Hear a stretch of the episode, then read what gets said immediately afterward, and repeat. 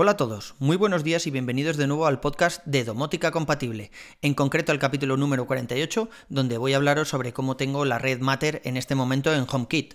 En unos días os contaré cómo veo esta misma red desde Home Assistant, que ya os digo que me gusta un poco más, pero bueno, ya eso, eso ya lo veremos dentro de unos días. Yo soy Carlos Auquillo y comenzamos.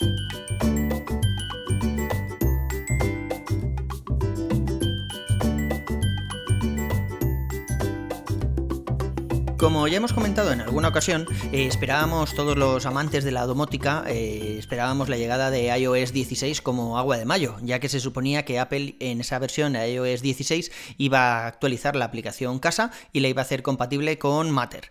Eh, bueno, pues eso no pasó, en la versión 16 no pasó, tuvimos que esperar hasta la 16.2, que es cuando dijeron pues eso, que había una actualización profunda, que había que actualizar la aplicación casa y que con eso se actualizaba toda la arquitectura que había por debajo de esa aplicación.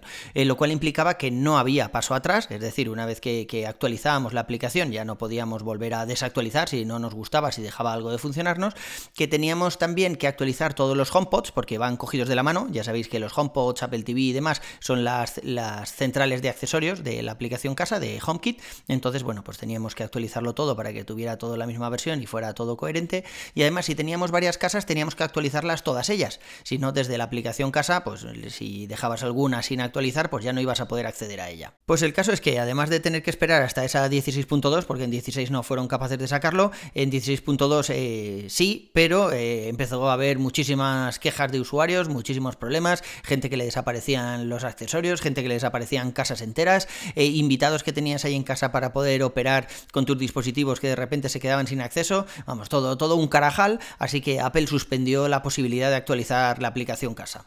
Como yo soy un descerebrado, ya me conocéis, actualicé en cuanto se pudo a pesar de todos los problemas que estaba reportando la gente y tuve la suerte de que a mí me fue bien. Es verdad que se tiró un mogollón de rato ahí actualizando primero la aplicación casa con la arquitectura interna, después los HomePods para que todo fuera compatible, o sea, se tiró ahí fácil un par de horitas porque la actualización de los HomePods siempre va lenta, no sé, no sé muy bien por qué, pero bueno, la sorpresa fue que cuando abrí luego la aplicación esperaba encontrar ahí, yo qué sé, después de todo el proceso este, no sé, esperaba ahí luces de colores y joder, estaba todo exactamente igual. No noté absolutamente nada. Todo iba exactamente igual que antes. Eh, tiempos de respuesta, eh, disponibilidad de los accesorios, ibas ahí al panel del iPhone en, dentro de ajustes general y se suponía que iban a salir los dispositivos Thread y no salía nada. O sea, ya os digo, un chafón, un chafón de cuidado. No sabía si es que algo no había funcionado o es que, no sé, Apple había hecho algo mal y no había ninguna diferencia visible, ¿no?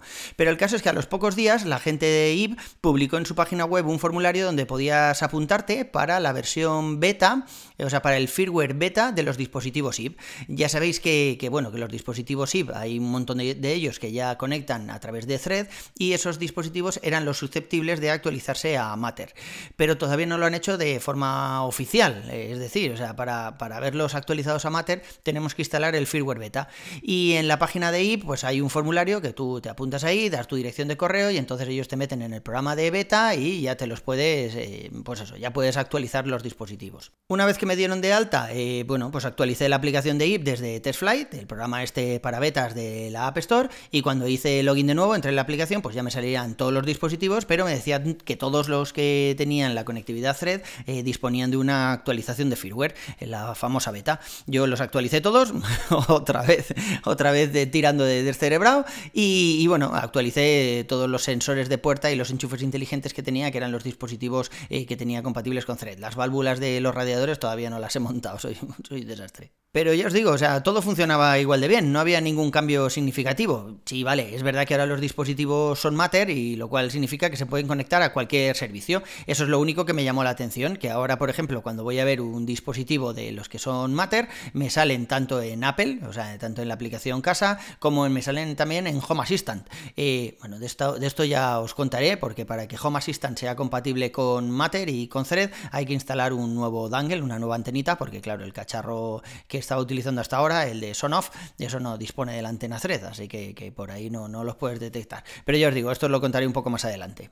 Pero bueno, lo importante de esto es que los dispositivos Matter se, ven tanto desde casa como desde Home Assistant y desde ambos puedo hacer automatizaciones, eh, puedo apagar, puedo encender, todo eso sin necesidad de tener un bridge intermedio, que ya sabéis que, que bueno, si estamos utilizando Home Assistant como bridge universal, pues en la aplicación casa vemos que el bridge es Home Assistant, es decir, Home Assistant es el que nos está mandando nuestros dispositivos, ¿no? O sea, el que, el que está haciendo que veamos todos los dispositivos en casa. Si apagamos el NUC, en mi caso, con Home Assistant, pues directamente pierdes el acceso a todos estos dispositivos.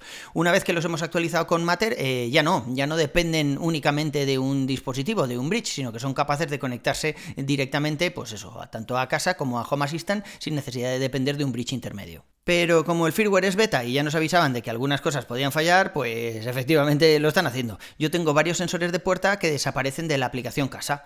Eh, y además es que se llevan con ellos las notificaciones, automatizaciones. O sea, tú cuando borras un dispositivo en la aplicación casa, eh, se supone que es un dispositivo que ya no tienes, que has vendido, que has tirado a la basura o lo que sea, cuando lo eliminas, te elimina eh, todo lo que tienes asociado a ese dispositivo. Es decir, o sea, si tienes una automatización, una notificación, pues todo eso desaparece. No es mismo que cuando un dispositivo no responde. Igual se te ha quedado sin pila, por ejemplo, se ha quedado sin cobertura, entonces sigue teniendo todas las automatizaciones y notificaciones. Lo único que pasa es que, claro, como el dispositivo no responde, pues no funciona, ¿no? A mí lo que me pasa es que el dispositivo desaparece, como si lo has borrado. Entonces, claro, arrastra con él todo lo que hay detrás. Me pasa, por ejemplo, con el sensor de apertura de puerta que tengo en la entrada de casa y es una putada muy gorda porque tengo un montón de automatizaciones con este sensor. Yo qué sé, si entras por la noche en casa, enciende la lamparita del salón al 50% y la a los 4 minutos, que esto ya os lo he contado alguna vez. Si estoy entrando en casa después de venir de correr o del gimnasio y hace frío, que eso es por la mañana a las 7 de la mañana, pues entonces me enciende el calefactor del cuarto de baño cuando entro en casa, es decir, cuando abro la puerta.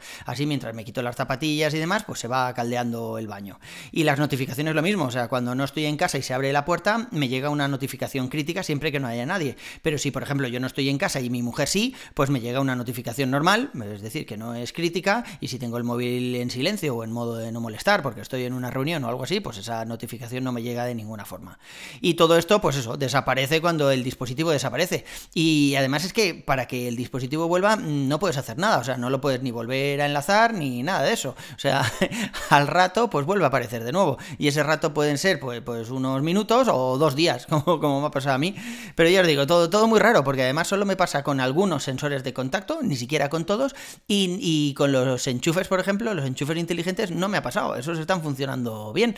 Pero lo más curioso de todo es que solo pasa en la aplicación casa, es decir, en HomeKit. Eh, no me pasa en Home Assistant. En Home Assistant siempre está ahí el dispositivo, o sea que no es que el dispositivo pierda conectividad con la red Thread. Y por ejemplo, en el iPhone, si abro la aplicación de IP, tampoco pasa, o sea, ese sensor no desaparece nunca. Tengo las gráficas ahí de apertura de puerta y demás. O sea, es la aplicación casa la que, mm, por el motivo que sea, no sé, considera que ese dispositivo se ha ido y, y lo elimina. Como os podréis imaginar, a la tercera vez que me pasó esto y se fundió todas las notificaciones, automatizaciones y demás, pues migré todas las notificaciones y automatizaciones que tenía, incluso las avanzadas estas que hago con controllers for HomeKit, ya sabéis, eh, las migré a, Home Assistant y desde entonces pues cero problemas. Así que en este momento, si disponemos de alguna aplicación que sea capaz de mostrarnos nuestra red Thread, como puede ser la aplicación de Eve o Home Assistant con la nueva integración de Thread, que ya os contaré en unos días, pues puedo ver que tengo un montón de dispositivos conectados por Thread, como son todos los dispositivos de Eve, los HomePod, el Apple TV.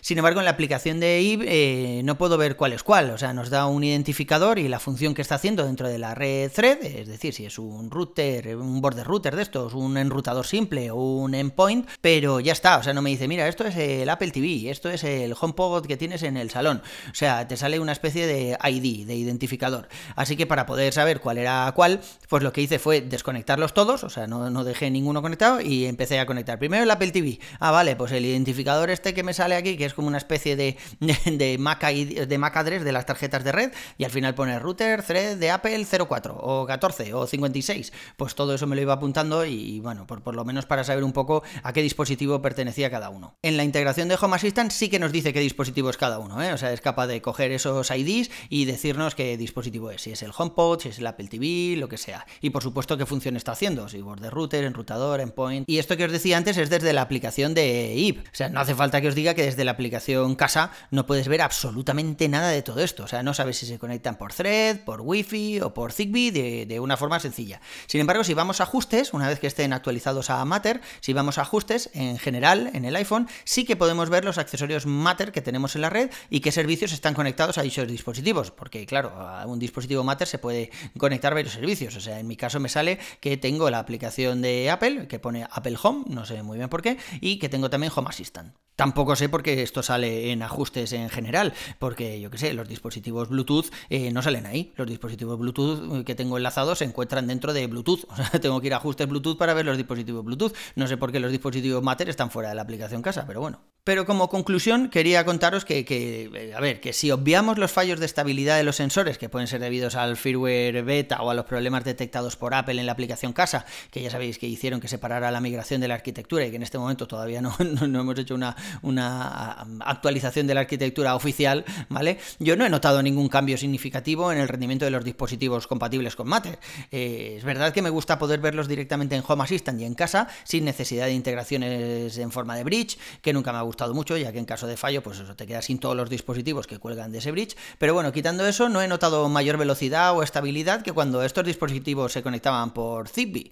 Eh, lo cual reafirma lo que os contaba hace unas semanas, que hoy por hoy no creo que valga la pena invertir en un cambio de dispositivos Zigbee por otros Matter, siempre que estén funcionando bien. Si tenéis algún problema o queréis comprar dispositivos nuevos, pues bueno, pues sí, vale la pena invertir un poco más y que ya sean compatibles con Matter. Pero si no, ya os digo, o sea, yo hoy por hoy no migraría dispositivos que tengan funcionando bien, que estén conectados por Zigbee o incluso por Wi-Fi, no los migraría a dispositivos Matter. En fin, chicos, recordad que tenéis los artículos completos en el blog, sauquillo.org, con H intercalada entre la A y la U, e invitaros al servidor de Telegram donde veréis cómo, cómo cubrir algunas necesidades que en realidad no, no, tenéis. A mí me podéis seguir en Twitter como Cesauqui, también en Mastodon, también estoy por ahí, creo que en Mastodon creo recordar que soy Cesauquillo, o sea, el, el apellido entero. También me podéis escribir por Telegram o poneros en contacto conmigo a través del formulario del blog. Un abrazo y hasta el siguiente capítulo.